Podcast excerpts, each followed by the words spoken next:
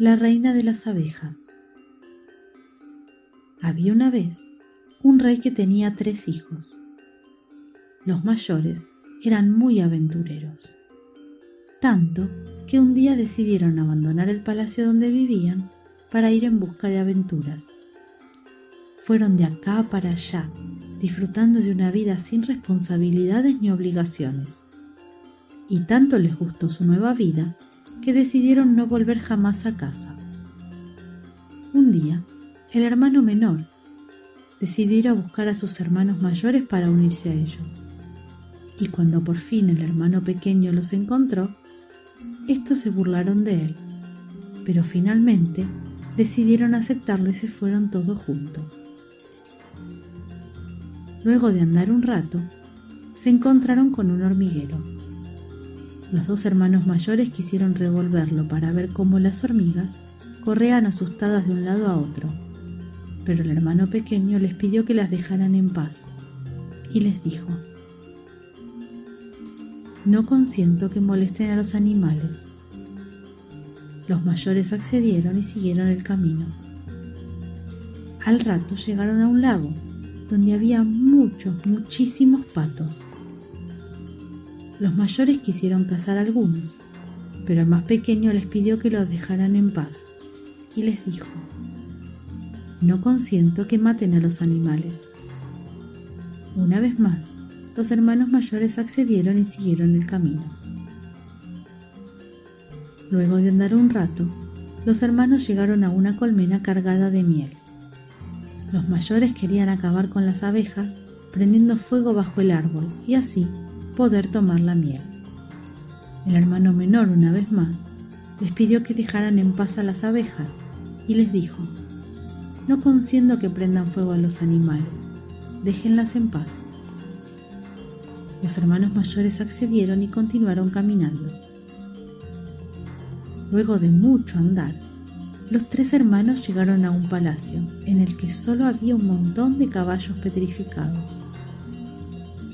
Juntos recorrieron todo el edificio hasta encontrar una puerta que tenía tres cerrojos.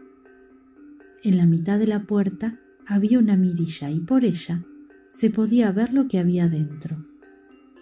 Los hermanos miraron y vieron a un hombrecito gris sentado en una mesa. Lo llamaron a los gritos una vez, pero no los oyó. Lo llamaron una segunda vez, pero tampoco contestó. Cuando lo llamaron por tercera vez, el hombrecito se levantó y salió.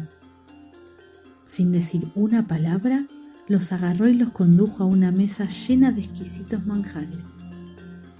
Después de comer, el hombrecito llevó a cada uno de ellos a un dormitorio donde durmieron y descansaron plácidamente. Por la mañana, el hombrecito entró en el dormitorio donde dormía el mayor.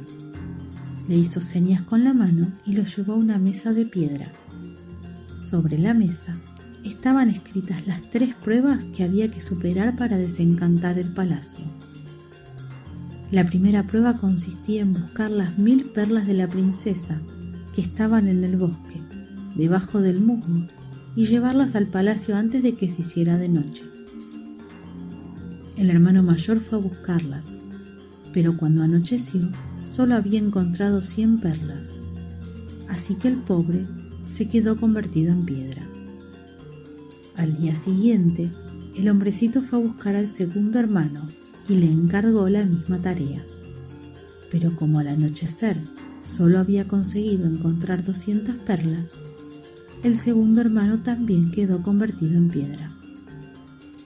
Entonces llegó el turno del hermano pequeño. Al ver lo difícil que era la tarea, se sentó en una piedra a llorar. El rey de las hormigas, que lo había seguido para darle las gracias, lo vio llorar preocupado y en agradecimiento por haber salvado su colonia, fue a buscar a sus hermanas hormigas y entre todas encontraron las perlas y las llevaron al lugar acordado. Pero todavía quedaban dos pruebas más. La segunda prueba consistía en sacar del mar la llave de la alcoba de la princesa.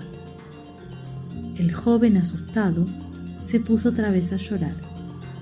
Entonces se acercaron nadando los patos a los que él una vez había salvado, que lo habían seguido para darle las gracias. Los patos se sumergieron en el mar y des muy desde el fondo trajeron la llave. Solo faltaba una prueba para deshacer la maldición. La prueba consistía en elegir a la más joven de las tres hijas durmientes del rey. Pero las tres eran exactamente iguales. En lo único que se diferenciaban era que la mayor había tomado un terrón de azúcar, la segunda había tomado jarabe y la menor una cucharada de miel. Para encontrar a la pequeña solo había una manera, identificar el olor de la miel en el aliento de las jóvenes. Pero como el hermano menor no diferenciaba entre los tres olores dulces de la miel, el jarabe y el azúcar, una vez más se puso a llorar.